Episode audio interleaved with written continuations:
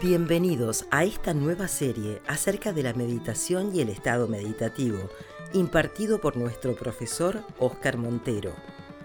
La práctica meditativa es un asunto tan vulgarmente tratado que se precisa construir una comprensión más sólida de la experiencia meditativa, donde se haga una preparación inicial para entrar en el estado meditativo. Shri Guru Namaha Harihi Om. Muy buenos días a todos, ¿qué tal estáis? Espero que bien.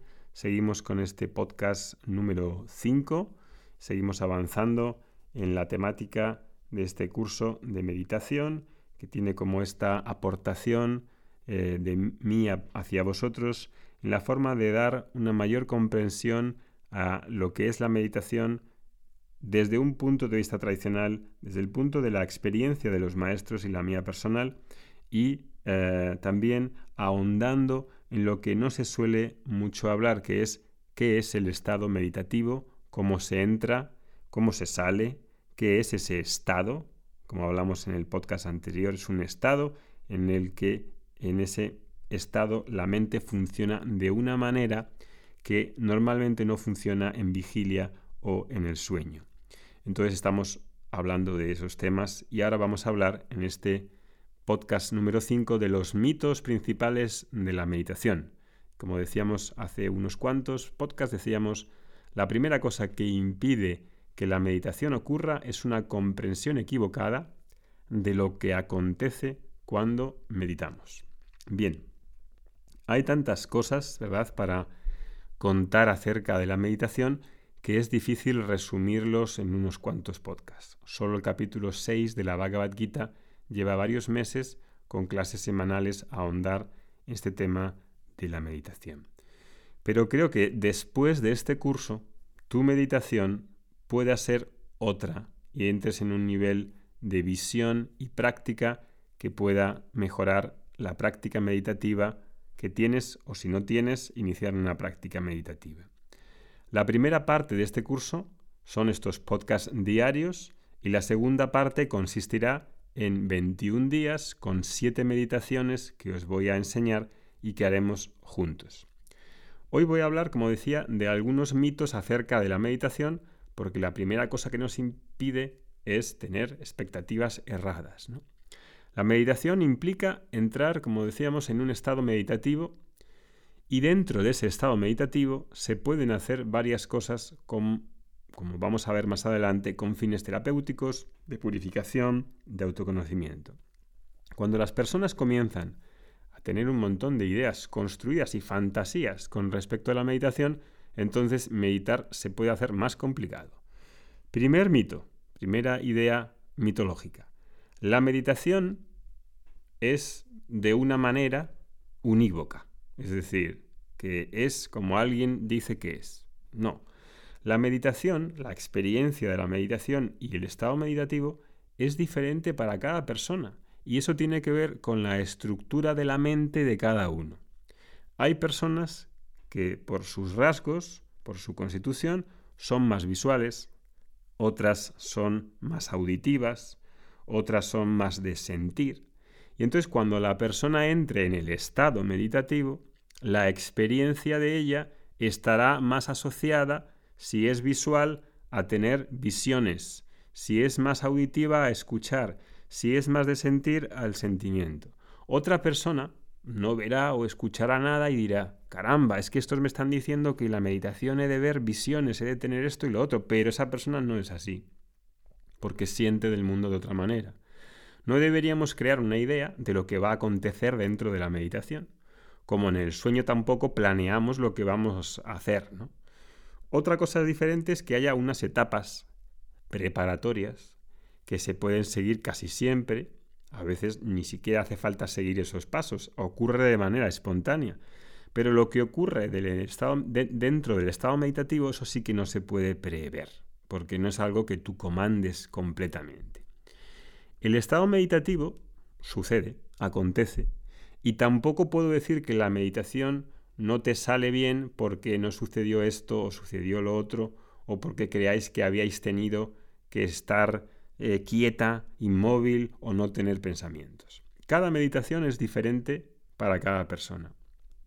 Cuando estás en el estado meditativo, puedes hacer varias cosas. Autosugestión, traer situaciones del pasado, hacer oraciones, recitar mantras. Eso si lo haces solo, que supongo que esas cosas ya las has hecho, pero cuando estás con un profesor, como es en este caso, la meditación va a ser guiada, como es en este curso. Las meditaciones serán guiadas y ahí vas a ser guiado en ese proceso de una manera bastante sencilla, que muchas veces es más fácil que meditar solo, sobre todo si no tienes experiencia, y lo que hace falta resaltar ahí es que en ese proceso guiado, en todo momento lo que acontece en el estado meditativo es algo que no vas a hacer nada de lo que tú quieras. No es algo en lo que probablemente ya estés haciendo y quieras hacer. Porque cuando hay un guía hay algunas personas que se sienten incómodas. Hay algunas personas que piensan que es una hipnosis. Y claro, si no conoces al profesor, si no tienes algo de confianza, yo espero que la mayoría de vosotros que ya nos seguís desde hace muchos años, pues os sentiréis relativamente seguros si no me conocéis. Los que me conozcan pues se sentirán, creo, más seguros, ¿no? Entonces, si confías en el, en el guía, este te va, a llegar, te va a llevar a un lugar seguro, igual que como hicimos hace años con esa meditación que bajábamos por una escalera de caracol y entrábamos en un santuario y ahí hacíamos X cosas, ¿no? Entrábamos en ese estado meditativo. Si confías en el guía, a algún lugar seguro te va a llevar. Lo que sucede en la meditación, en el estado meditativo, cuando se entre, ahí el guía no manda, es tu subconsciente inconsciente lo que mostrará las, las imágenes que se muestren, lo que surja surge de ti, no de un hipnotizador, no de una hipnosis o no de un PNL, sale de ti. Es como si en este proceso es bueno tener esta conversación porque eso da seguridad también. Es como si vas a dar una caminata y entras en un parque, le das la mano a la persona con la que vas y éste te conduce en el parque. Y si hay un agujero, pues no te va a dejar lógicamente caer. El guía no te va a llevar a un sitio donde tú no quieres ir. Eso es importante. Es verdad que hay algunas cosas dentro de las meditaciones que vamos a hacer a las que a lo mejor no estáis acostumbrados cantaremos unos mantras que a lo mejor conocéis, va a haber una deidad regente del subconsciente que probablemente casi nadie conozca, habrá cosas que no conocéis. Si tenéis algo de confianza en mí y en nosotros, pues diréis, vale, lo puedo probar porque no me va a hacer mal. Probablemente a nadie le va a hacer mal, no le va a hacer mal, porque estamos hablando de algo que se ha hecho muchas veces, algo que que está dentro de la tradición. Además son cosas tradicionales, no es algo que me esté inventando yo, ¿no? Bueno, pues eso es importante. Segundo mito. La persona no tiene que quedar inmóvil. Se ha de dar el máximo de libertad posible para que la mente pueda fluir. Antes de comenzar la meditación y en las clases de yoga, sabéis, los que vais a clases de yoga, que los profesores solemos decir a los alumnos que requieran mantas o altura para sentarse en el suelo, que si pueden, se sienten en el suelo, sino que cojan una silla. Y cuando se sientan en el suelo, no se sientan en el suelo plano, sino que la mayoría de personas necesitan mantas hasta que las caderas estén al nivel de las rodillas. Si eso no sucede, las rodillas quedan más altas que las caderas y tienes tensión en las ingles, muy molesta cuando llevas un rato. Y esto hasta puedes poner cinco o seis mantas firmes. Nunca blandas, porque si no te hundes. Y eso para algunas personas susceptibles, pues se sienten molestas.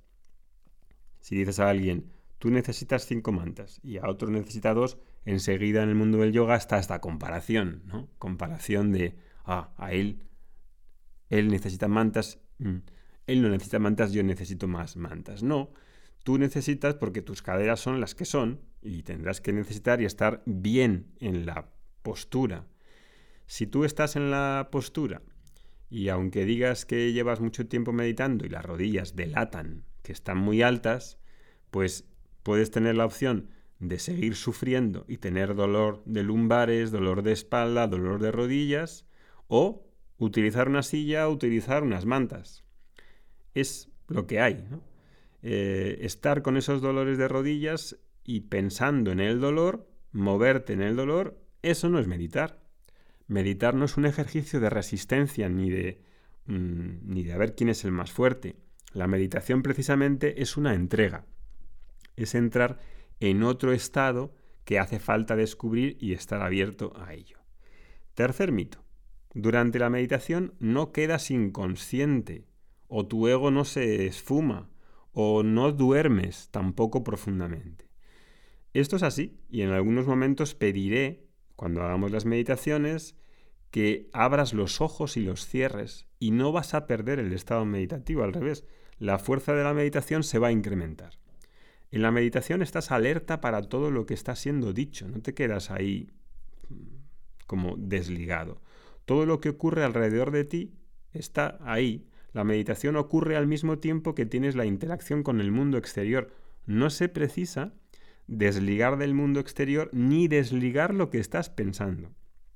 Existen momentos en los que en el estado meditativo es muy profundo, sí, y te olvidas del cuerpo, sí, y paras de prestar incluso atención a la voz del profesor, sí, pero aún así estás escuchando, incluso sin ser consciente de estar escuchando. Cuarto mito. Meditar no es para transformarse en un héroe de Marvel. Como en general la meditación se recubre de una aureola de algo esotérico, profundo, en el que parece que meditar vas a tener una especie de varita mágica y vas a ganar poderes, entonces ahí puedo tener esa sensación de que es algo eh, espectacular, algo que va a suceder, que tiene que suceder una experiencia extraordinaria. Y si no sucede, no estoy meditando. No. Lo que va a ocurrir es un proceso natural del ser humano y vas a tener una oportunidad de conversar contigo de una manera más efectiva, de descubrir en ti algo que ya está ahí y que no sabes sobre ti. En el estado meditativo es verdad que se puede eh, intervenir, hacer intervenciones sobre el inconsciente y ganar capacidades, sí, pero el objetivo no es el de mm, tener efectos especiales. El objetivo, hay otros objetivos mucho más importantes. es vital decir esto, de que vas a conversar contigo mismo mejor, mucho mejor de lo que haces cuando estás en estado consciente un estado, digamos, de vigilia, más con el ajankara presente, y en el que puedes decir ciertas cosas hasta incluso machacarte. Cuando te impones cosas y acuerdas, haces acuerdos contigo mismo, por ejemplo, digo, me voy a levantar mañana a las 5 de la mañana. Vale, lo has dicho con tu, con tu ego, con tu parte consciente, pero has consultado a tu inconsciente si está de acuerdo, si se quiere levantar él también a las 6 de la mañana. La mente consciente decide hacerlo, pero el inconsciente no consigue cooperar y obedecer. Y en el estado meditativo se puede abrir ese puente entre mente consciente e inconsciente para que el diálogo sea más efectivo. Quinto mito. La persona en meditación no puede interactuar o hablar, no puede. Por ejemplo, si alguien estás meditando y alguien entra en tu habitación y crees que no puedes abrir los ojos sin interferir en ese estado de la mente. No es verdad. No es verdad porque no tiene que ver con la postura mm, que tiene el cuerpo. Puedes seguir con los ojos abiertos y hablar a la persona perfectamente y no salir del estado meditativo.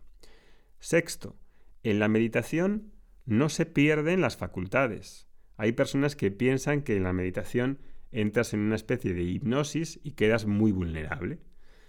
Tipo, si alguien te pregunta como cosas especiales, no como me quieres, me gustas, ahí vas a quedar como hipnotizado y vas a revelar todos sus secretos. No, en la meditación tú tienes elección. Las personas también mienten en meditación y el ego está presente mientras meditas. Séptimo mito. La meditación debilita la mente. Entras en otro estado y te quedas tan relajado que pareces una lechuga. Eh, la meditación no, no te deja como una lechuga. La meditación te deja fuerte y vital y es capaz de hacer cosas que antes no podías hacer. En un estado consciente. Porque el inconsciente no coopera muchas veces. Es verdad, en, la, en verdad, que, la, que en la meditación puede abrir cosas de nuestro pasado hundidas en el inconsciente subconsciente que salen y que en ese estado en el que no hay control pues se muestran para ti alguna cosa del pasado. Pero eso no quiere decir que sean dolorosas. Incluso las cosas dolorosas pueden ser vistas como si asistieses a una película. Ves todo, pero no lo tienes que sentir necesariamente desde el dolor, sino visto, contemplado como un testigo. Octavo mito. Las personas con trastornos psicológicos no deben meditar. Eso no es del todo verdad. Incluso hay psicólogos que usan la meditación como instrumento de corrección, como instrumento terapéutico. La única cuestión que quizá diría yo es que si tienes algún tratamiento, si estás siendo tratado con un psicólogo o un, eh, psicólogo clínico, es que se lo cuentes y que le expliques. Yo, eh, si fuese algo tipo como algo bipolar o algo así como más em, eh, delicado, no haría la meditación porque habría que tener en cuenta, habría que hacerla juntos y habría que validar lo que se está haciendo y apoyarlo. Pero no por eso eh, las personas con trastornos deben evitar la meditación. Noveno, em, hay personas que no consiguen hacer meditación guiada.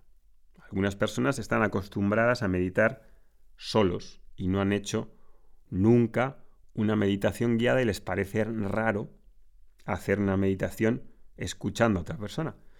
Pero tradicionalmente las meditaciones guiadas son algo muy, muy común. Mi primera sorpresa sobre esto, que yo al principio meditaba solo, aunque solo realmente tampoco es así, porque siempre has escuchado de alguien o has seguido a alguien y luego haces tú solo bien. Pero cuando conocí a Swami Dayananda, todas sus meditaciones eran guiadas. Todos los días era meditación guiada, guiada, guiada, todos los días.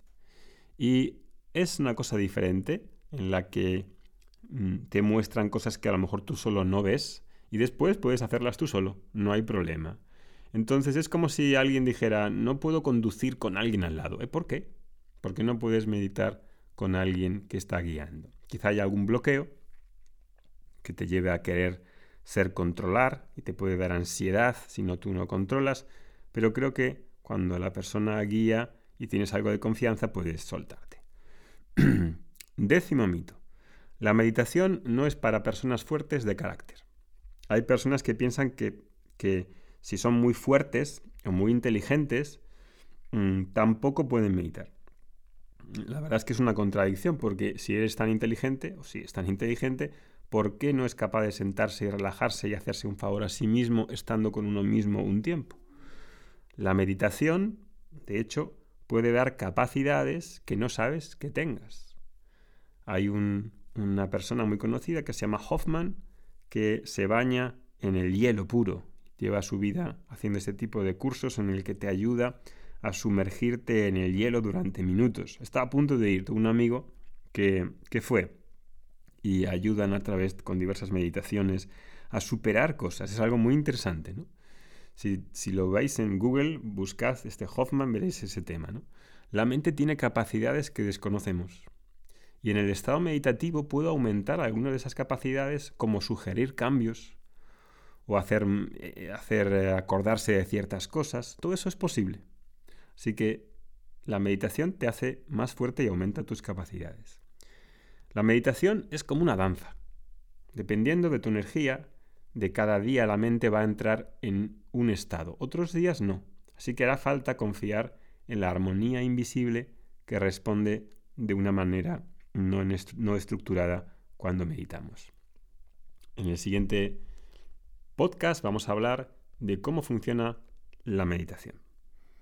Om Shanti Shanti Shanti.